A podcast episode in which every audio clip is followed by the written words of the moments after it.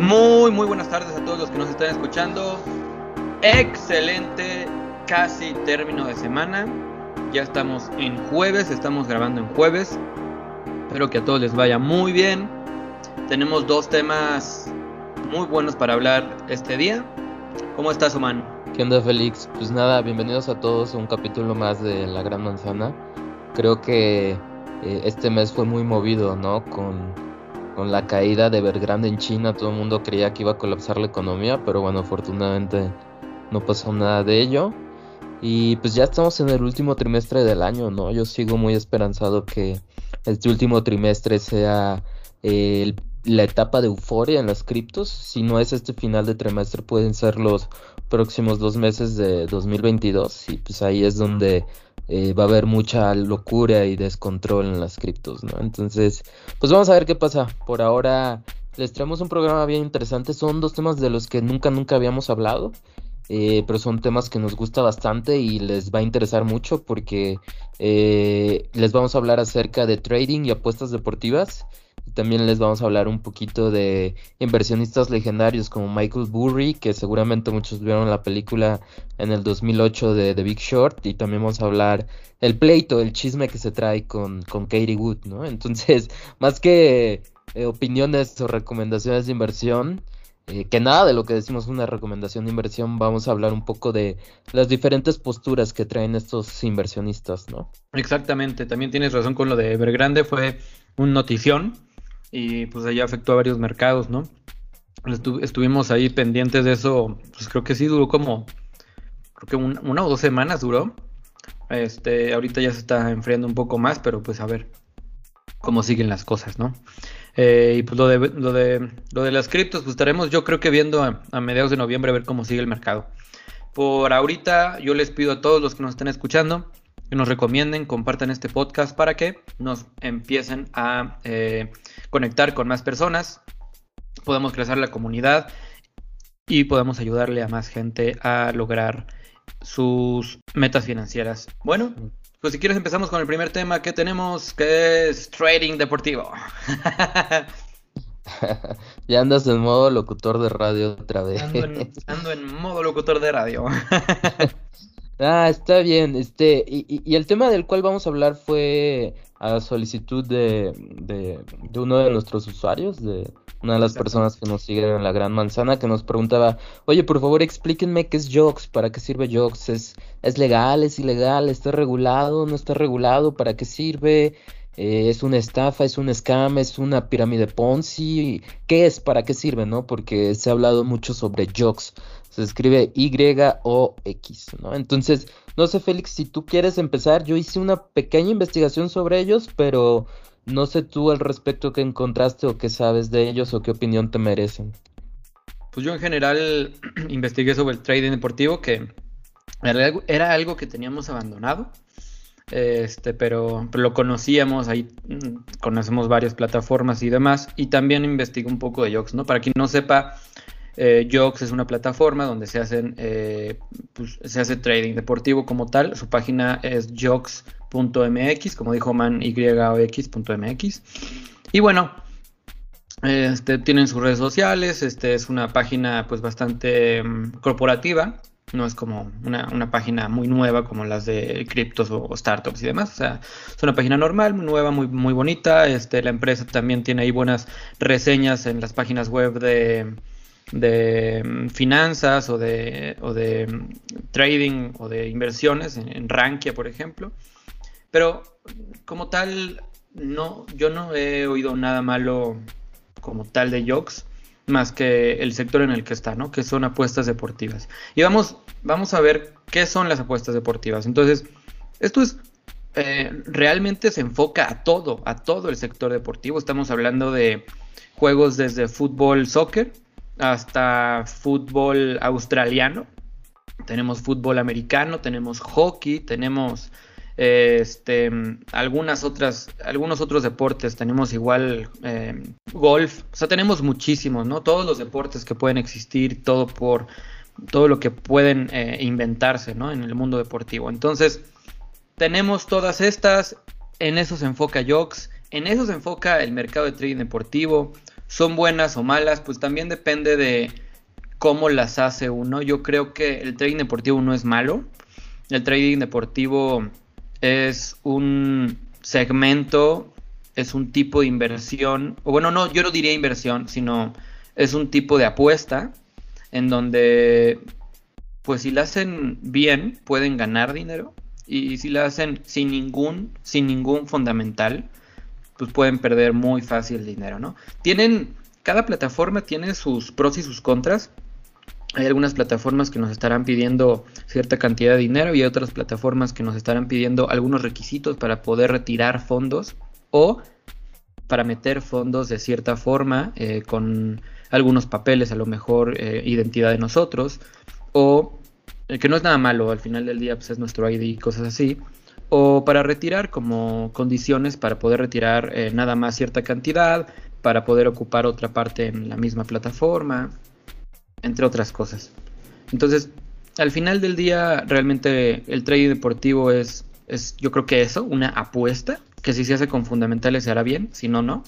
Pero nada más, para mí no es como una inversión, para mí no es invertir dinero de una forma pues correcta, es más una apuesta como en un casino, literal. Aunque yo creo que la opinión de muchos también es eso del trading, pero no, es, diferente. Podemos hablar eh, de una forma de inversión en el trading con fundamentales, con analíticos, con un estudio atrás de esto. Y aquí realmente tenemos a lo mejor un estudio más fundamental que analítico o que técnico, pero pero al final del día, pues todo puede pasar, ¿no? Esto, realmente es una apuesta. A lo mejor apostamos por X futbolista y pues, en el partido se rompe la pierna. Entonces, pues ya, eso es una apuesta al aire. No sé tú qué opinas, Amor. Sí, creo que yo empezaría por decir que es trading deportivo es distinto a apuestas. ¿A qué me refiero? Eh, por ejemplo, aquí en México pues hay un montón de aplicaciones y plataformas en las cuales puedes hacer, son sitios de apuesta, ¿no? Son como especie de casinos, ¿no? Creo que la más popular en México es Caliente, también está Bet 365, está Codere, ¿no? Esas, esas páginas, esas plataformas como tal, pues son casinos, son plataformas de apuestas que están debidamente reguladas por la Secretaría de Gobernación, están debidamente reguladas por, por Hacienda en temas de impuestos, ¿no? Y eso es algo que ha existido toda la vida. Ahora, ¿qué es el trading deportivo? El trading deportivo se dedica a la compra y venta de posturas de eh, ciertas, eh, digamos, especulaciones que se hace en ciertos juegos. Eh, por ejemplo, en el caso de Jocks, ellos apuestan en algunos deportes como es el béisbol, es el hockey, es el básquetbol y es el ¿Cuál otro? También tienen el, americano. Es, la MLB, la MLB es béisbol, NHL es hockey, NBA es básquetbol y la NFL americano, ¿no? Ellos eh, apuestan en esos cuatro deportes, no apuestan en fútbol, por, por, ejemplo, es lo que me llama la atención. Alguna vez leía que ellos no apuestan en fútbol porque dicen que el trading a través de del soccer es muy complicado, es impredecible, ¿no? Entonces es lo interesante por parte de Jox. Pero ¿qué es lo que te ofrece Jox o por qué llama tanto la atención, ¿no? Eh, ellos dan rendimientos muy, muy altos, ¿no? Entonces eso es lo que hace sospechar. Generalmente ellos te dan un rendimiento mensual aproximadamente entre el 2 y el 5% mensual que si lo ves como un rendimiento anualizado, pues, es arriba del 24-50% de rendimiento anualizado, es muchísimo, es, es demasiado, ¿no? Y muchas veces ellos te dicen que si bien no es un rendimiento garantizado, sí es un rendimiento promedio, entonces es un rendimiento altísimo, ¿no? Alguna de las preguntas que todo el mundo se haría es, ¿por qué si me estás dando un rendimiento tan alto? Eh, no llama tanto la atención de las personas. Y creo que uno de los factores por los cuales Jox no termina de convencer es, número uno, porque no es una entidad financiera regulada, tampoco está en proceso de regulación. Eh, de hecho, pues, no, por supuesto no tiene licencia por parte de la CMBB, obviamente no la supervisa la Conducef, ni Banjico, ni nada, ni nadie, ¿no? Entonces, está en un área gris, diría yo, del sistema de apuestas o de inversiones, porque no hay nadie, no hay nadie ni nada que lo regule. Es decir, si mañana desaparecen, se roban tu dinero y listo, o sea, no, no puedes ir a la Conducef ni a la Profeco, ni siquiera podrías levantar una denuncia porque eh, no existen eh, argumentos legales para que tú los puedas demandar. Creo que eh, ahí radica mucho todavía un poco el miedo o el desconocimiento que muchas personas no, no se animen a invertir ahí. Creo que el riesgo de invertir en una plataforma que no está regulada y que tampoco se encuentra en proceso de regulación es muy, muy alta, ¿no? Me, me venía a la mente el caso de Wartef Capital, que igual opera en un vacío legal ahí rarísimo, pero que es muy peligroso. Eh, y, bueno, Wartef es, es, otro tema completamente distinto, pero el trading deportivo, como les decíamos de Jocks, se basa en la compra-venta de posturas sobre especulaciones de resultados de juegos, así de fácil. Puede sonar un poco rebuscado el lenguaje, pero a muy grandes rasgos, imagínense que Félix y yo apostamos en el clásico Chivas América, ¿no? Y yo digo, pues va a ganar Chivas, y Félix va a decir, va a ganar el América. Y viene una tercera persona y dice, yo creo que Oman va a perder. Entonces, esa tercera persona sería Jox.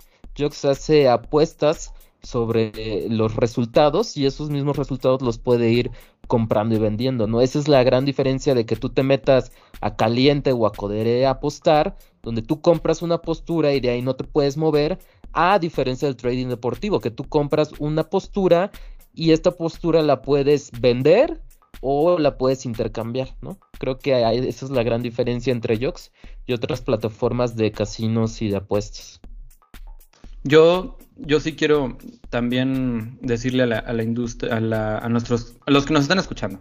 Realmente no hay comentarios malos, como lo dije hace rato, en, redes sociales o en, o en, plataformas de trading, en, en, páginas como Rankia. No hay, no hay comentarios malos, o sea, hay algunos testimonios, muy pocos realmente, muy, muy pocos. Y se ve bien la plataforma, pero como dice Oman, al final del día no es una plataforma regulada. Hay varias plataformas con, esta parte de trading deportivo. No está ninguna, ninguna está regulada porque no es algo que lleve años en el mercado o en México. Es realmente algo nuevo y algo que se está implementando. No sé, yo creo que llega para quedarse, pero quién sabe cuánto tiempo termine para consolidarse. Pero bueno, al final del día todavía no hay un ente regulatorio de esto. Y yo creo que igual que a lo mejor en el trading, bueno, no, en el trading ya, ya hay muchos, pero yo creo que sigue siendo algo muy nuevo y va a tardar en regularse. Entonces, pues queda muy en manos de quien, a quien, quien le guste, quien tenga esa libertad como para poder eh, eh, eh, invertir y a lo mejor ver cómo le va, si le va bien, si le va mal, si pierde, si gana y pues tendrá esa libertad o ese lujo de probarlo. Y hay otras personas que no, que serán más conservadoras y podrán no, no poderse dar el lujo o no quieren darse el lujo, ¿no? Pero bueno, yo creo eso. Sinceramente a mí me parece más una apuesta como, sí, como que las plataformas de apuestas, literal, caliente y demás. A mí me parece más el trading deportivo una apuesta que, que trading normal, con, donde hay fundamentales técnicos y, demás, donde hay donde estudiar, a un trading deportivo donde hay pues pocos elementos realmente para, para poder tener un resultado pues positivo. Entonces no, a mí no me late, a mí no me gusta, pero pues cada quien, como dice Oman, como decimos yo en muchos episodios, cada quien pues decide cuánta libertad tiene para arriesgar y su perfil de inversionista, ¿no? Sí, ¿sabes qué? Más que porque son plataformas nuevas. Eh, recordemos, no están reguladas, entonces si desaparecen se roban tu dinero y listo, ¿no? Muchas veces en este tipo de inversiones o de especulaciones se recomienda que sea como máximo, como máximo 10%, 15% de tu portafolio, porque pues, el riesgo es real, el riesgo es latente.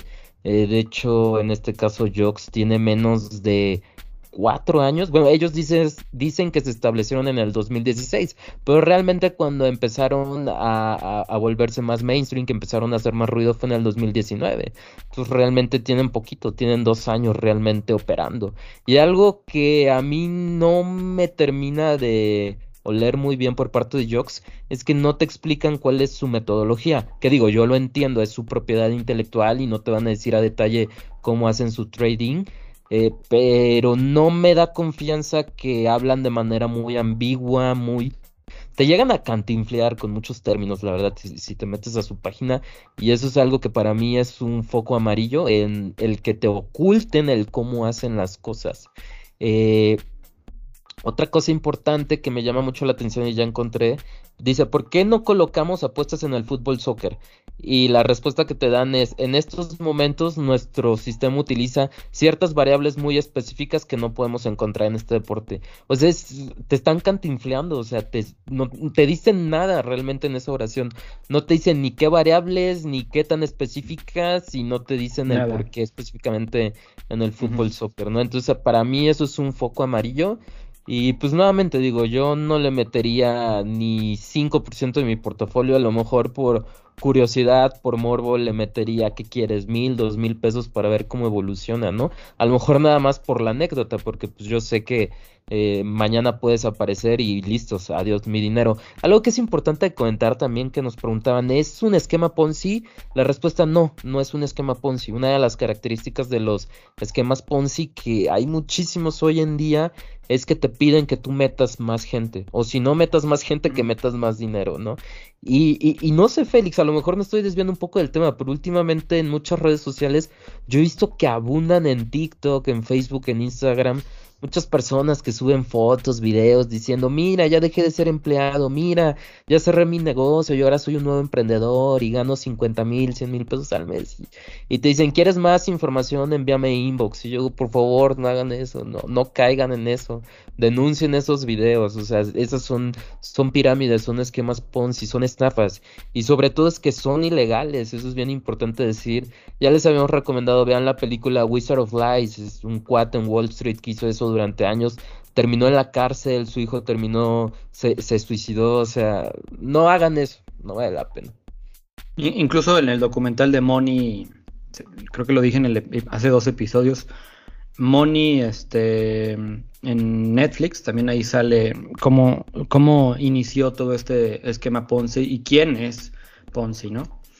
Bueno, como tú dices, creo que también hay una diferencia grande entre un esquema Ponzi, entre un esquema de referidos, que lo tienen varios brokers, que lo tienen igual estos, estas plataformas de apuesta, y, pues algo que no, que no tiene nada que ver, ¿no? Son, son cosas muy diferentes y una no es igual a la otra, ni similar, ni nada, o sea, son cosas muy distintas.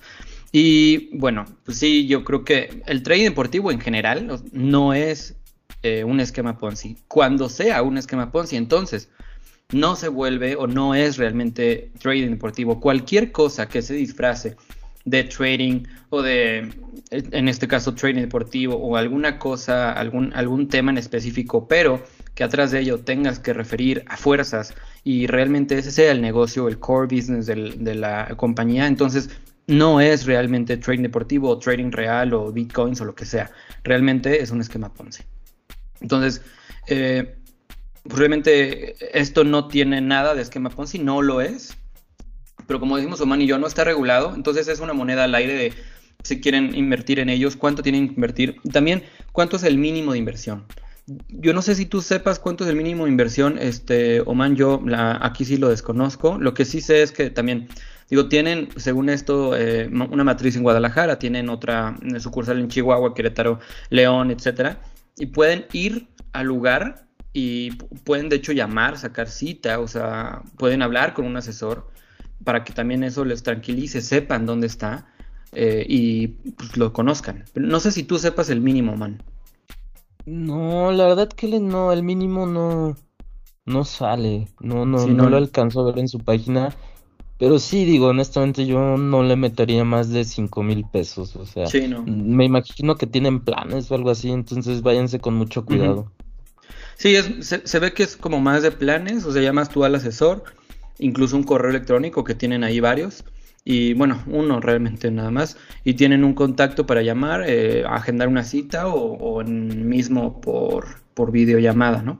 Entonces, pues cada quien, como vean, yo les digo, les reitero, para mí es apuesta, porque para mí eh, el deporte no es muy medible.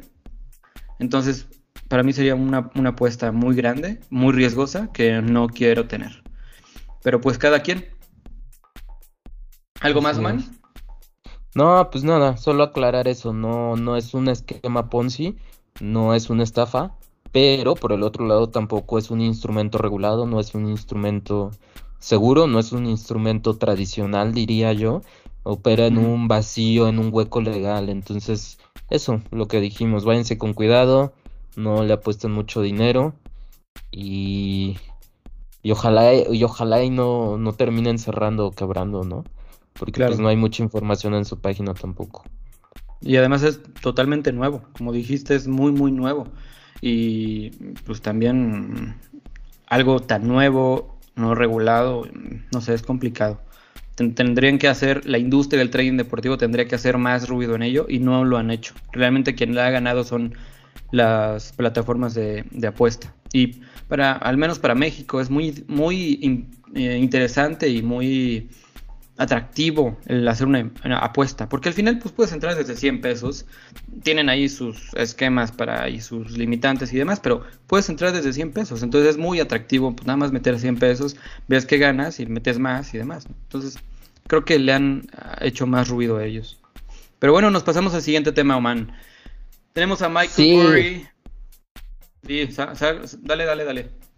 Sí, sí, sí, este tema está buenísimo, les va a encantar porque este tema es, es más de chistes, de dramas, de, de, intrigas, sí, te lo juro, porque digo, creo que nunca hemos hablado de chismes y hay, este, digamos, algunos conflictos y pleitos que se traen entre inversionistas institucionales, pero creo, creo que este es el primero del cual les vamos a hablar, que digo, ahorita me, me estaba acordando un poquito de Bill Ackman, Bill Ackman era otro eh, es un inversionista legendario porque él apostó en contra de Herbalife.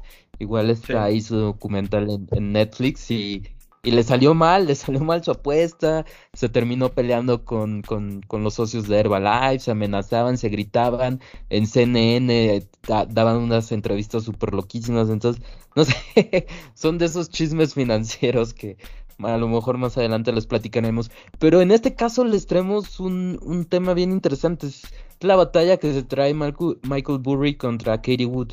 Eh, un poco del background de, de, los dos. Michael Burry fue el genio que en el 2007-2008 eh, logró predecir la crisis de la subprime, es decir, la, la crisis eh, inmobiliaria, la crisis hipotecaria que terminó afectando todo el mundo, ¿no? Si nos acordamos, en el 2008 tuvimos una recesión global derivado de los créditos eh, subprime que se estaban dando en Estados Unidos. Michael Burry fue de los pocos que alcanzó a advertir, y no solo alcanzó a advertir, él invirtió en, en unos instrumentos que se llaman credit default swaps, para de esta manera, si el mercado colapsaba, él ganó mucho dinero. Así de fácil, él apostó que el mercado inmobiliario iba a colapsar y colapsó y en efecto se volvió millonario, ganó varios cientos de millones de dólares. Y no solo él, otras personas que muy a tiempo alcanzaron a detectar que se venía esa crisis, pues igual se volvieron millonarios. Y creo que se refleja muy bien en, la película de Big Short, ¿no? Que sale ahí Ryan Gosling, este, este, ¿quién más sale? Matt Damon, este, no, eh, Brad Pitt, ¿no? ¿sí? Sí, sí, bueno, sale Brad Pitt, ¿no? Y, sí, creo, creo, que sí. Y de hecho, quien interpreta a Michael Burry en la película es este cuate, oh, se me va su nombre, es Christian Bale. Sí, Christian Bale. Ah, mira, aquí está. Sale Christian Bale, Ryan Gosling. Ah, Brad Pitt también, fíjate, no me acordaba. Ah, sí, creo que sale de viejito, ¿verdad? Sí. Finn, eh, Marisa, eh, Marisa Tommy, Hamish, Lincoln. también, también. Sí ya, Ya, ya, recuerdo varios. Pero sí, sí, en, La Gran Apuesta en español o Big Short en inglés, muy buena. Si no la han visto, córranle a. Creo que está en Netflix. O, ah, no, está en Prime Video. Córranle a verla, está muy buena. Sí, yo, yo la vi, la vi de hecho por curiosidad hace como tres meses y, y la alcancé a ver en Netflix porque sí quería entender a detalle qué instrumento financiero había utilizado Michael Burry, porque pues él no utilizó una venta en corto, tampoco utilizó una opción put, él utilizó un instrumento muchísimo más sofisticado que solo los bancos ofrecen a, inversión, a inversionistas institucionales. Eh, pero bueno, retomando el punto, Michael Burry, ¿qué pasó después del 2008? Después del 2008 y como sale un poco en su película, él cerró su fondo de inversión. Que poniendo un poco de contexto, Michael Burry, él, no es matemático, no es financiero, no es actuario, no es programador, él, él es doctor, él estudió medicina, o sea, él no tiene como este background financiero que muchos podrían pensar, él estudió medicina y al igual que muchos de nosotros empezamos de manera amateur a invertir en, en acciones, haciendo análisis fundamental, técnico, etcétera. A él lo que hacía mucho y para mí en su momento sí fue una fuente de inspiración es que él eh, interactuaba y cambiaba, intercambiaba diferentes puntos de vista a través de foros, ¿no? Digo, hoy en día tenemos redes sociales, pero en su momento eh, antes del 2010 pues estaban estos famosos foros de que estaban escritos en PHP y eran foros digamos muy arcaicos, ¿no? Y él interactuaba, ponía sus, sus insights, sus ideas, sus análisis y de ahí se volvió famoso. Se volvió tan famoso y empezó a tener tantos buenos rendimientos que muchas personas dentro del mismo foro le confiaron dinero y así fue como abrió, abrió su hedge fund y digo, el resto es historia, se volvió mítico a raíz del 2008, después del 2008 se fastidió de los inversionistas que metían dinero a, su fondo de inversión, porque si ven en la película constantemente lo bombardean, lo llaman, lo amenazan, porque pues al, final del día él estaba jugando con dinero de otras personas, ¿no? Él era, digamos, eh, eh, el gestor del fondo, el fund manager, ¿no? Entonces, pues la presión es mucho, o sea, no es lo mismo que tú gestiones tu propio dinero a que estés gestionando cientos o miles de millones de dólares de otras personas. Entonces se fastidió, se volvió millonario, cerró su fondo y hoy en día él se dedica a gestionar su propio dinero, él tiene su propia cartera, ese es su trabajo, ¿no? Y, bueno, también un dato importante, un dato curioso de Michael Burry es que no sé si se llegó a ver en la, película, yo sí lo llegué a notar y después me puse a investigar, eh, yo vi la película hace hace tres años, dos años, no me acuerdo. Pero bueno, es autista. Entonces también no sé si se llegó a ver en la peli o no, pero él es autista y no sé, yo siempre he creído que eh, gente autista es muy lista también. Pero bueno, eso es nada más como dato curioso. Sí, existen diferentes espectros de autismo y Michael Burry tenía uno muy en particular tipo como el de Sheldon Cooper, ¿no? Por ahí decían que, que, le ayuda a concentrarse mucho en el análisis de números y por eso es que Michael Burry es muy, muy bueno haciendo análisis fundamentales muy complejos y muy completos, ¿no? Eh, y bueno, vamos del otro lado, ¿no? Eh, Michael Burry no está solito. Michael Burry tiene su propia cartera eh, les doy algunos datos de en qué está invirtiendo Michael Burry, que la verdad es muy, muy interesante y, y, de aquí vamos a partir sobre el chisme y el debate que trae Michael Burry con Katie Wood. Michael Burry invierte en opciones call, en opciones put, sobre empresas como Facebook, Google, CBS, este, Discovery Communications, etcétera. Tiene, tiene una cartera bastante interesante Michael Burry, ¿no? Pero, ¿por qué traemos el tema de Michael Burry a esto? ¿Qué ibas a decir, Félix? No, no, no, que también las inversiones que ha tenido en contra de eh, y en contra de otros, de otros fondos, pero sí que lo tocamos más adelante, síguele. Justo, justo para allá iba. Si ustedes ven el portafolio de Michael Burry, se van a dar cuenta que eh, la principal postura que tiene es una postura bajista sobre Tesla.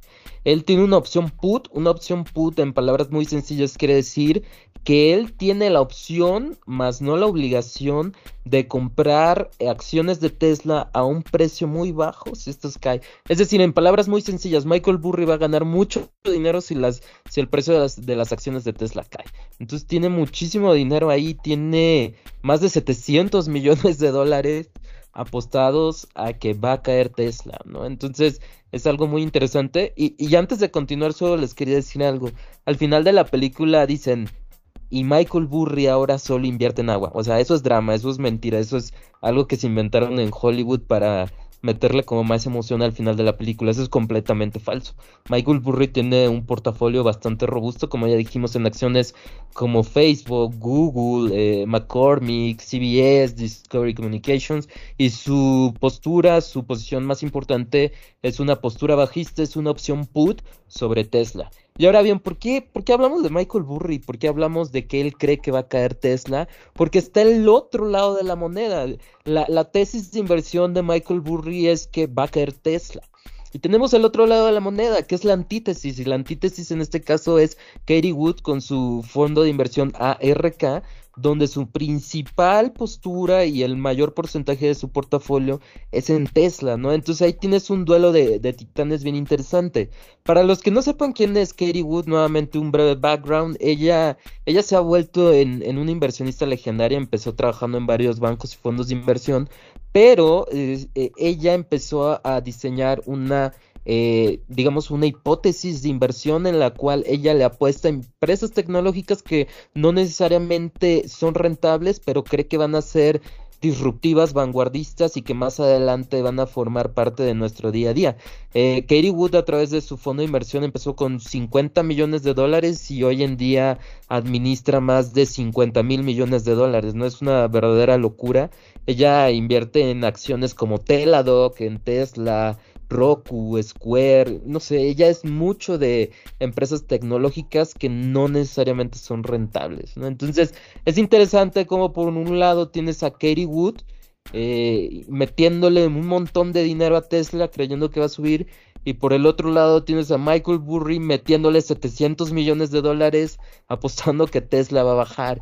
Y, y, el debate se puso muy bueno el año pasado porque pues estos fondos ARK se fueron hacia el cielo porque mucho dinero con la pandemia migró hacia activos de empresas tecnológicas, ¿no? Y pues obviamente todo el mundo quería comprar los ETFs de Katie Wood, ¿no? Y por el otro lado todo el mundo decía, es que qué está pasando con Michael Burry, porque Michael Burry también había invertido en GameStop y le sacó un excelente profit, pero Michael Burry se salió antes del short squeeze, entonces ganó muchísimo dinero, pero se salió antes de tiempo. Y digamos como que eso nos dejó como eh, un poco con el sentimiento de que no le atinó, el timing de Michael Burry no fue en el mejor en, en el caso de GameStop, pero... Pero es que también fue un evento muy, muy específico, no, no, habría, no había forma de que él, igual y no había forma de que él lo supiera, ¿no? Al final del día fue, pues el short squeeze fue por parte de inversionistas retail. Sí, y, ojo aquí, Michael Burry invirtió en GameStop porque él revisó los fundamentales, o sea, hizo un análisis fundamental muy, muy profundo y dijo, creo que el valor intrínseco en este momento de GameStop está por debajo, e, el, precio del mercado está por debajo del valor intrínseco. Y eso es lo que se le conoce como value investing un poco, ¿no? Lo que es Warren Buffett. Eh, y yo creo que Michael Burry vendió en el momento que, vio que el precio ya está más o menos alineado con, el valor intrínseco y por eso vendió su postura, ¿no? Seguramente después se está arrepintiendo de no haber visto el short, el squeeze short, pero eso es algo que nadie pudo haber visto, ¿no? Es difícil poder leer el futuro. Pero bueno, regresando al tema Félix, es que se empezaron a pelear en Twitter. No sé si viste que se pelearon en Twitter y a cada rato se andan mandando sí. tuitazos. Sí, de hecho hubo noticias y demás. También, nada más para que igual la audiencia entienda esta Katie Woods tiene su, su, su fondo, como bien decías, que es un, su ETF, para que también lo conozcan de esa, con esa terminología. Y dentro de ese ETF tiene varias empresas, como ya dijiste, ¿no? Tiene Roku, tiene Zoom, tiene este, Tesla, tiene varias empresas tecnológicas. Entonces, ella pues le apuesta, al final del día pues es su fondo, ¿no? Entonces ella le apuesta a su fondo y apuesta que pues, sus empresas van a ir, eh, van a ir bien, van a ir para arriba y pues tiene también, pues como cada trader, ¿no? Tiene, o bueno, como cada inversionista tiene sus, sus eh, elementos para poder mencionar eso, o como el presidente diría, tiene otros datos. y y bueno, Michael Burry también tiene ah, por ahí otros datos en donde le dicen que no. Pero es que tiene también un punto. O sea, en algún momento él lo que decía era que el valor de Tesla estaba ya muy. Eh, estaba en, un niveles, en niveles de sobrecompra. Igualmente que, que Zoom. Porque al final del día Zoom llegó a niveles de sobrecompra por la misma pandemia el año pasado. Entonces, entendemos que cuando una empresa tiene un, precio flat o un precio establecido lateral, en donde realmente no se mueve mucho y por causa de fuerzas mayores, como puede ser la pandemia, se empieza a ocupar demasiado y empieza a subir el valor de la acción, entonces entendemos que también no es un valor eh, de la acción normal y en algún momento va a tener que caer. A lo mejor y no es un short squeeze como pasó con, GB, con GMB, este, pero al final del día sigue siendo un activo que creció demasiado para lo que fue. Llegó, llegó la pandemia, se subió el precio, se estableció en algún momento porque tenía que pasar. Y bueno, ahí va todavía con, subidas y bajadas, pero tiene, llegó a niveles de sobrecompra, igual que Tesla, igual que muchos. Además, recordemos que Tesla tiene un supermarketero que es Elon Musk, y al final del día este mismo hace que los niveles de su empresa, pues también, bueno, los niveles del activo de su empresa también suban, ¿no? Entonces, tiene varios puntos que, si te ponen realmente a pensar, son buenos puntos, ¿no? Sí, es que, ¿sabes qué pasa, Félix? O sea, como, como decía Juan en el programa pasado, que él es un trader profesional, es que el valor intrínseco de Tesla es, es, ridículo, es absurdo. El PER de Tesla está arriba de mil y no existe ninguna otra empresa que tenga un multiplicador tan alto. Las empresas tecnológicas andan por ahí de 20, 30, ya grandes empresas disruptoras tienen un, un multiplicador de 40 y Tesla está en 1000. Y dices, es una locura, es algo que carece de sentido, carece de fundamentales. Y nunca falta el loco fanático que te dice, no, es que Tesla no es una empresa de coches, es una empresa tecnológica. Sí, ajá, pero aunque sea una empresa tecnológica, está completamente desfasado del mercado de la realidad. El, el valor intrínseco de las acciones de Tesla están muy por debajo de los 100 dólares, ¿no?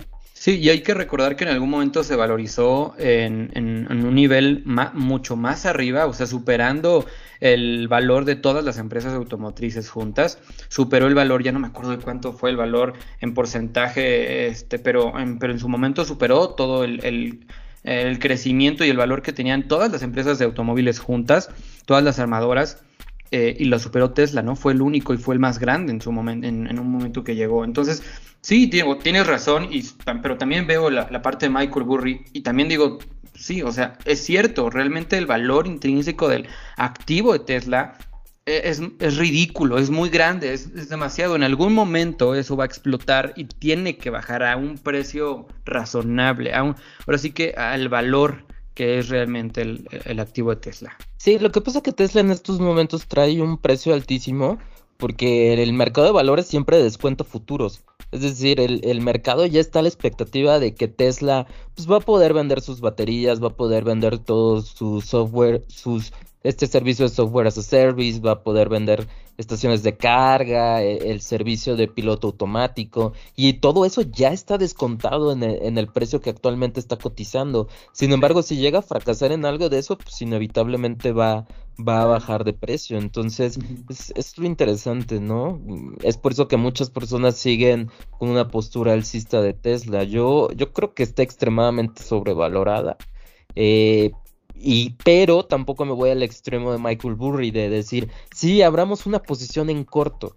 Y aquí es donde empieza el debate. ¿Tú de qué lado estás? ¿Estás del lado de Katie Wood invirtiéndole y apostándole a Tesla o estás del lado de Michael Burry creyendo que la evaluación de Tesla es algo obsceno, ridículo y que tiene que caer? ¿Tú qué dirías, Félix? Mira, yo creo que si me voy al lado analítico, estoy totalmente del lado de Michael.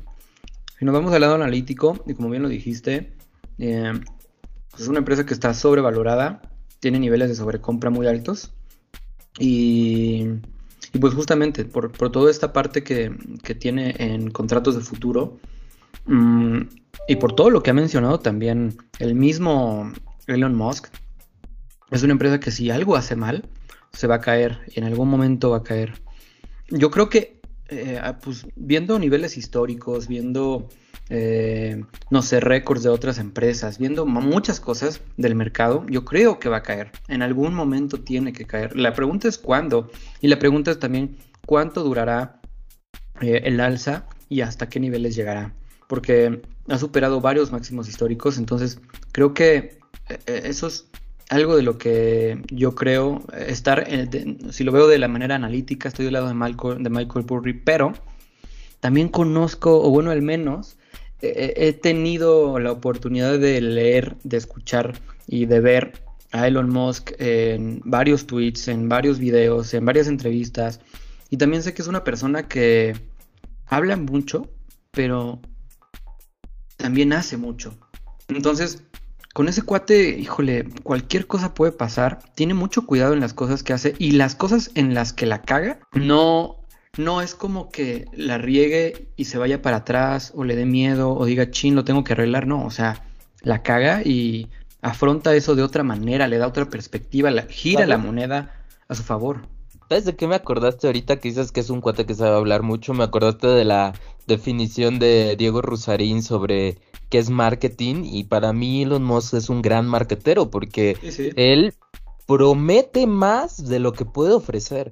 O sea, tanto con sus coches, paneles solares, eh, sus cohetes, o sea, él promete muchísimo y ofrece poco. Entonces, eh, desde ese punto de vista, Elon Musk es un gran marquetero, o sea, te vende un sueño, te vende una ilusión, te vende un concepto, pero que no es tangible al día de hoy, vamos, o sea, hay miles de quejas por su internet satelital, miles de quejas por sus paneles solares, y yo lo entiendo, ¿no? Podría ser el camino de cualquier emprendimiento, que no todo va a ser perfecto, pero él te sobrevende un sueño, creo yo, te sobrevende una fantasía de, un mundo mejor, coches eléctricos, paneles y demás, ¿no? De hecho, también tiene la promesa de una batería para toda la casa, ¿no? De ya no ocupar cables y, en, y ya no abastecernos por, a lo mejor en México, CFE, sino con una batería, ¿no? Nada más te vende la batería, la instalas en tu casa y tienes luz para toda tu casa 24 horas y se recarga igual por medio de paneles solares o por medio de la misma entrada de, energía de sol eh, a través de la misma batería, no sé, pero o sea, sí vende muchos sueños. La verdad es que tiene un chorro de cosas. Y, también recordemos el. Esta, no me acuerdo cómo se llama, pero era el túnel este como supersónico de, en donde entraba el The Boring Company, sí. Ah, sí, sí, que lo creó The Boring Company. O sea, tiene muchas cosas. Sí creo que es un supermarketero, súper. Pero también creo que es, es muy... Híjole, creo que es muy bueno eh, prometiendo y también haciendo. No digo que todo lo que haga funciona, pero todo lo que promete lo hace, al menos lo que yo he visto es que todo lo que promete lo hace, bien o mal, lo hace. Y, tenemos el, el, ejemplo de los camiones, de estos trucks, no sé qué, para carga, también de los carros de carga. Al final del día, ¿qué pasó en su presentación? Falló, o sea, quisieron darle un batazo a su carro y falló. A partir de ello salieron muchas tecnologías para vidrio y hacían una presentación casi igual a la que hizo él. ¿Y a qué voy con todo esto? O sea, él vende, vende mucho, a lo mejor para que creen otras industrias paralelas a las de él, pero al final del día sus productos salen, para bien o para mal salen y se venden solamente porque tienen confianza en el mismo tipo. Entonces se venden y cuando tienes un marquetero de ese nivel, Jole, yo creo que por eso es que ha crecido tanto Tesla. Su valor no, no refleja, o no, el precio que tiene no refleja el valor real de la compañía, pero el, el, talento que tiene para echar el choro, para platicar, para decir las cosas y para cuando la caga saber darle la vuelta, creo que es un talento único que no todos tienen y por eso ha levantado tanto dinero, tanto capital y tantos lo siguen. Sí, igual rápidamente como dato curioso, eh, ahorita el precio de las acciones de Tesla están en 780, pero eh, su valor intrínseco andan aproximadamente por ahí de 215 dólares. No es una empresa que está extremadamente sobrevaluada, arriba de un 250%. ¿no? Entonces, y, es, muy curioso este caso, Félix, pero a mí me encanta Michael Burry, creo que es un gran ejemplo de que no necesitas ser un genio de las finanzas, de economía, de matemáticas para poder ser un gran inversionista. Pero por el otro lado tenemos a Katie Wood que trae una hipótesis de inversión muy interesante, ¿no? O sea, yo creo que el confrontar la hipótesis de, de Michael Burry con la antítesis de, de Katie Wood, o si lo quieres ver al revés, que primero de hecho fue Katie Wood que sacó su hipótesis de inversión, después llegó Michael Burry con su antítesis, yo creo que logras hacer una eh, eh, síntesis y a través de ese modo logras crear conocimiento y de este modo pues podemos aprender y desarrollar más conocimiento sobre los mercados, ¿no? Recordemos que la economía... ¿cuál, sería tu postura? para allá voy. Recordemos que la economía y las inversiones no son ciencias exactas. Sin embargo, yo sí me iría por el lado de Katie Wood. Déjate digo mis argumentos porque eh, Katie Wood pues tiene a Elon Musk eh, de respaldo. Elon Musk es de, los hombres más ricos del planeta y no solo eso, de los hombres más ricos, más poderosos y más influyentes. Él con un tweet, una llamada, un WhatsApp puede eh, tirar la bolsa de valores, puede conseguir lo que él quiera. Pero no solo eso, él no, Katie Wood no solamente tiene a Elon Musk, Katie Wood tiene al actual presidente de su lado, tiene a Biden, o sea, Biden por un tema político comercial con China, pues le está metiendo mucho las energías verdes, está dando muchos incentivos fiscales a todas esas empresas que, que, estén enfocadas con vehículos eléctricos, híbridos, etcétera. Entonces, tienes al presidente de Estados Unidos de tu lado, tienes a uno de los hombres más ricos de tu lado, tienes al, al clúster de Silicon Valley de tu lado, y no solo eso, si tú revisas el momentum de, de, de, las acciones de Tesla, pues siguen siendo completamente alcistas. Y algo que yo he aprendido a, eh, a, lo largo de años de invertir es no apuestes en contra del momentum. Si bien es cierto, tú me podrías decir, a ver, pero es absurdo, Michael Burry ganó mucho dinero apostando en contra del momentum. Es muy cierto, pero el timing con el cual entró en el justo momento fue la clave. Pero si tú eres un mortal, una persona común y corriente, no es recomendable que inviertas en contra del timing. Y por timing me refiero a las empresas tecnológicas. Desde que terminó el boom de, de las burbujas tecnológicas, poco después del 2000, podríamos decir del 2010 en adelante, pues las empresas tecnológicas han seguido creciendo y han crecido exponencialmente. Y, no, y, y la pandemia pues obviamente catalizó todo esto y vemos crecimientos parabólicos en, en el valor de muchas empresas tecnológicas. Entonces, yo soy de la filosofía, no vayas en contra del momentum, no vayas en contra del gobierno y no vayas en contra del hombre más rico y más poderoso del mundo. Entonces, teniendo esos tres factores, esos tres aliados de tu lado, yo creo que Katie Wood tiene esta batalla ganada, pero por mucho, Félix, ¿no? Bueno, pues es un buen punto de vista también. Te digo, yo si me voy del lado analítico, yo sí vería a Michael Burry, yo sí me iría con Michael Burry. Uh, el, mi problema es cuándo, cuándo cae, cuándo y, y sí, cuándo caería. O sea, o sea yo tú, no le tú sí tienes esta postura de que la pregunta no es si va a caer o no, sino cuándo. Tú, tú tienes esa idea, al, mismo, al igual que Michael Burry. Sí, yo, yo sí tengo la idea de que va a caer, o sea, yo creo que sí. La pregunta es cuándo. O sea, yo sí creo que sí va a caer. Sí, yo, yo soy 100% Team Katie Woods.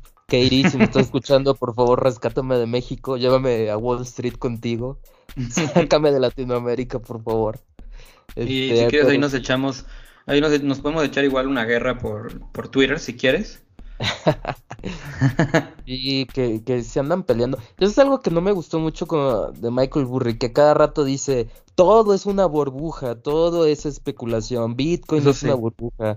Como que a veces sí se pone en modo Grinch, se pone en modo muy negativo, muy pesimista, muy bajista, de todo, así de todo. Recientemente dijo que estamos en la madre de todas las burbujas, ¿no? Que todo va a caer, todo va a colapsar, y, pero bueno, eso, eso es algo con lo que aprendes a lidiar cuando inviertes. Todos los días no falta el loquito, inversionista profesional o amateur que siempre dice que estamos en una burbuja, que el mercado va a colapsar y pues no pasa nada, ¿no? Claro, y yo digo que también, o sea, creen su propia, eh, pues sí, con estas dos, con estas dos versiones creen su propia historia, crean su propia eh, metodología y no con ellos dos, o sea, también váyanse con más, eh, investiguen realmente a fondo todo lo que tengan que tengan que ver, a lo mejor y no con este este ETF de, de Katie Woods, pero en general, lo que le vayan a invertir, investiguen a fondo. Al final del día, pues Omon y yo tenemos estas disruptivas, pero con base en lo que hemos investigado, estudiado, visto.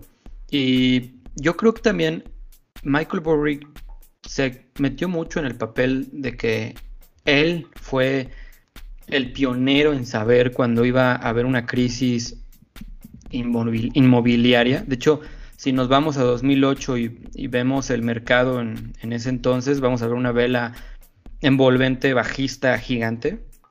Y, y es cuando fue el, la crisis inmobiliaria. Pero yo creo que Michael Burry se mete en su papel, Oman, y se mete en su papel de decir, ¿sabes qué? Yo fui el pionero, el pionero, y ahí, a mí me tienes que seguir, me tienes que hacer caso, porque yo sé qué va a pasar. Cosa que sí, creo que no es absurdo. Félix, o sea, le atinó una vez y lo sí, reconozco, exacto. o sea, es un genio porque lo, lo, hizo y no por nada hicieron su película. Pero el hecho de que le hayas atinado una vez a un sector muy específico no quiere decir que le vas a volver a atinar dos veces, ¿no? Acuérdate. En, es claro, en eso estoy totalmente de acuerdo. Sí, rendimientos pasados no significan rendimientos futuros, eh, claro. análisis pasados no significan análisis futuros. Claro. Sí, no, totalmente. Yo creo que se va más por, por la gente, o sea, quiere que la gente lo vea y quiere crear esa disrupción, esa quiere crear como, no sé, esa, mm, esa disrupción o disruptiva o esa coyuntura, como quieras llamarle, quiere crear algo en el mercado para que sepa la gente que él tiene la razón, él debe de estar bien, porque él fue el que supo de la crisis inmobiliaria en ese momento, pero pues sí, como dices, totalmente de acuerdo, no porque lo haya sabido una vez, lo sepa. Yo hasta cierto punto sentiría que Michael Burry en ese sentido de grandes, grandes apuestas ya en serio, fue como su one hit wonder, porque pues, después de eso no, no le ha atinado. O sea, sí sacó un buen profit de GameStop, pero yo creo que si le hubiera pegado en el clavo del squeeze short de GameStop, sea, olvídate, se hubiera vuelto, le hubieran hecho una segunda película, yo creo, pero no lo hizo, no lo atinó, y con eso perdió credibilidad, perdió respaldo, perdió eh, mucha influencia en muchos inversionistas también.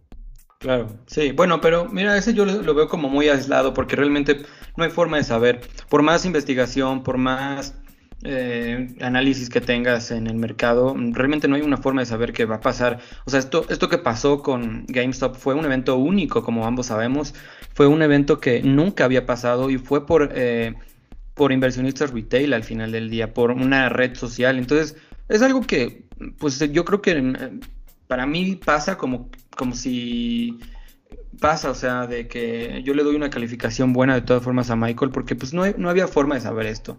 Creo que si hubiera entrado igual en el momentum, en el momento justo, eh, igual si hubiera ganado buena lana. No lo hizo, no sé, también tendrá sus razones, pero creo que sí, o sea, fue su, eh, lo que supo del mercado inmobiliario fue su hit número uno y único, y ya eso fue todo. Ahorita a lo mejor le va bien con algunas inversiones que haga y pues qué chido, pero no creo que una película, al menos eh, ahorita, no le van a hacer y tampoco significa que vaya a ser el mejor inversionista del mundo, ¿no? Oye, Félix, y les traigo otro chismecito. Eh, como Michael Burry se estuvo peleando con Katie Wood a través de Twitter, adivina qué hizo hace, hace unas semanas, hace unos meses. No solo tiene una postura bajista en contra de Tesla, ahora tiene una postura bajista en contra de los ETFs de Katie ah, Wood. Él abrió una postura put en contra de los ETFs de ARKK, que es el, ETF tecnológico de innovación. Entonces ya, ya es un pleito personal, o sea, no es solo contra Tesla, o sea, ya ahorita es directo contra Katie Wood también. Pero, pero ahí vemos el primer error de cualquier inversionista novato. Y vemos el primer error que cualquier inversionista profesional te va a decir que no cometas. La bolsa seguía, nosotros sabemos que la bolsa seguía por sentimientos, ¿no?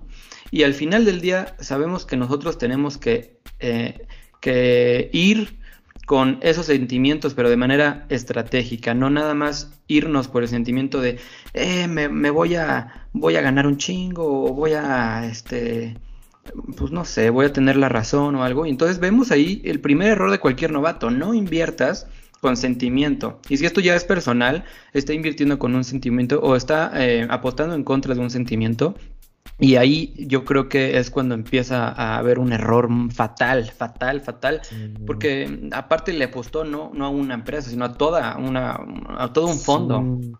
Es una locura, sí, sí, sí. Yo creo que la verdad, la verdad, a, a, Michael Burry sí le ganó la calentura y, y ahorita ya está invirtiendo con odio en contra de Katie Wood, pero lo que no se da cuenta es que no está invirtiendo en contra de Katie Wood, está invirtiendo con un montón de empresas tecnológicas, casi casi estás invirtiendo en contra del estado de California, en contra de Silicon Valley, ¿no? Entonces, mm, creo que no sé si ha reflexionado sobre su decisión, obviamente tendrá sus argumentos, pero ya cuando enfrías tu cabeza y ya piensas las cosas de manera más tranquila, pues sí te das cuenta que quizás fue una decisión errónea por parte de su lado haber tomado esa decisión tan, tan sanguínea, ¿no? Tan, tan histérica, tan, tan enfurecida en contra de Katie.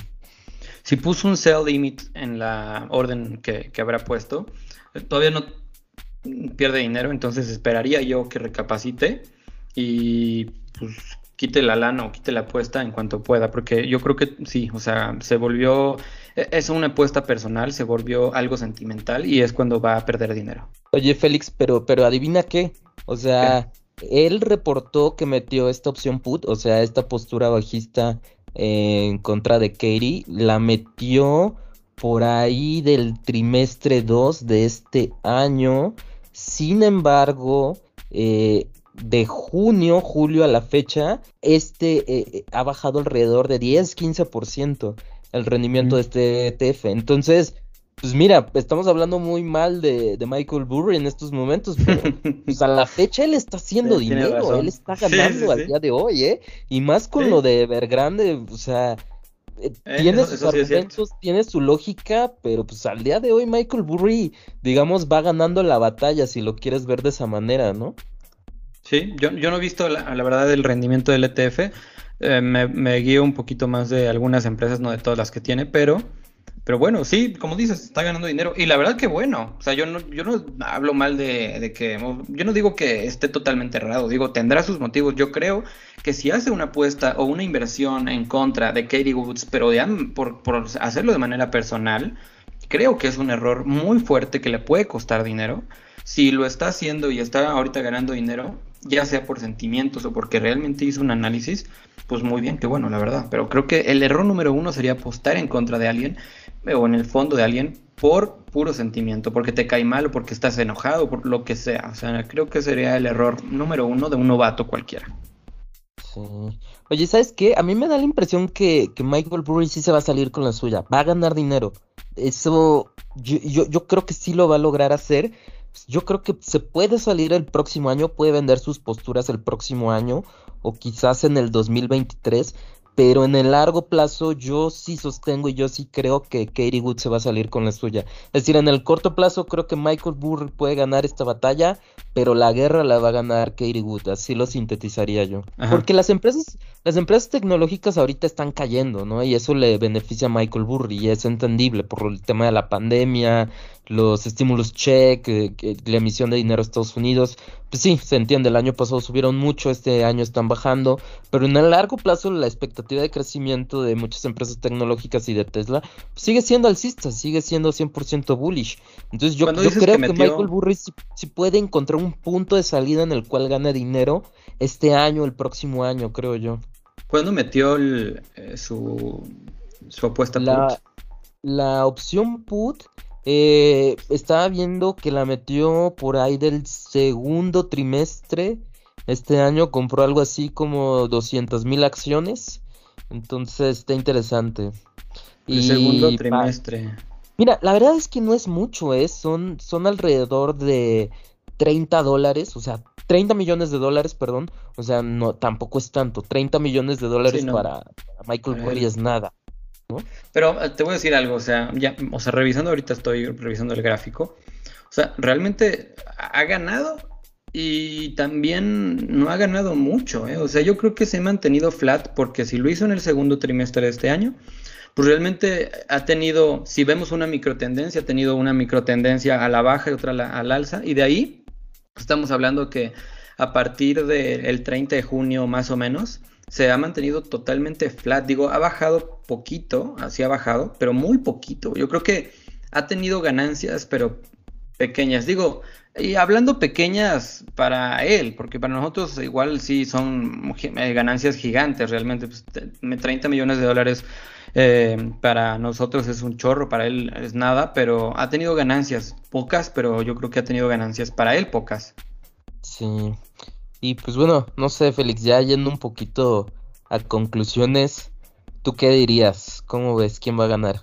No sé, mira, hablando concretamente del tema de Tesla, te digo, yo estoy del lado de Michael por igual por razones lógicas, eh, pero hablando del ETF de Katie Woods, no sé, no sé qué creer. Yo creería que debería de pasar los niveles de los niveles de 110 dólares para abajo para que realmente pueda pensar que va a tener eh, una continuación a la baja. Y a lo mejor podría llegar a niveles por debajo de los 91 dólares o hasta los 91 dólares. Pero si se va para arriba yo creo que podría llegar a, niveles de 126 dólares y de ahí yo creo que se sube todavía más. Todavía tiene mucho espacio para continuar su tendencia alcista. Entonces es lo que yo creo. Sí Sí, yo creo que en el corto plazo le, va a ir bien a Michael Burry. Puede, puede ganar si logra vender sus, sus, sus, posturas put en el corto plazo. Y por corto plazo me refiero ya este año o el próximo año. Pero si las holdea hasta el 2023, 2025, yo creo le va a ir bastante mal. Yo creo que no, no, no le puedes ganar al presidente de Estados Unidos, no le puedes ganar a uno de los hombres más ricos del mundo que es Elon Musk, no le puedes ganar a, uno de los fondos más exitosos hoy en día que es, que es ARK de Katie Wood, no le puedes ganar en contra del clúster tecnológico más importante del mundo que es Silicon Valley. Yo, yo creo que simple y sencillamente son, son, son guerras que no vas a poder ganar en el largo plazo, ¿no? Creo que Katie Wood tiene más y mejores aliados que simple y sencillamente en el largo plazo la, van a hacer ganar. Es como yo veo las cosas. Es interesante, ¿no, Félix? Te das cuenta que cada, eh, eh, cada uno de ellos tiene posturas completamente distintas, y han ganado dinero y muy probablemente van a seguir ganando dinero. Es lo hermoso de las inversiones. Sí. Sí, yo creo que en el corto plazo. contrarias y ganar.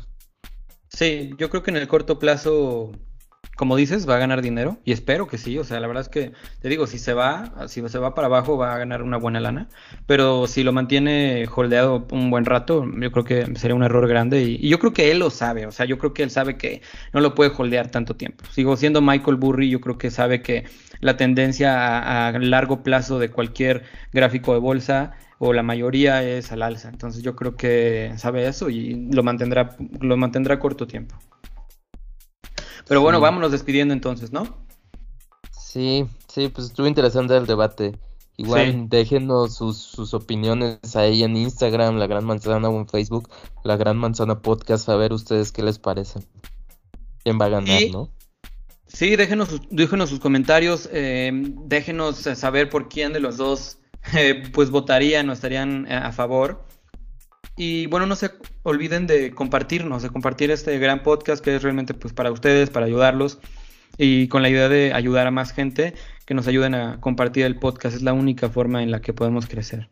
Pues muchas gracias por escucharnos nuevamente. Recuerden que estamos en Apple Podcast, Google Podcast, Spotify y ya muy recientemente estamos en Amazon Podcast o Amazon Music. Muchísimas gracias eh, y que tengan excelente noche. Espero que les haya gustado nos despedimos. Chao, chao. Pórtense mal y compren cripto. Bye.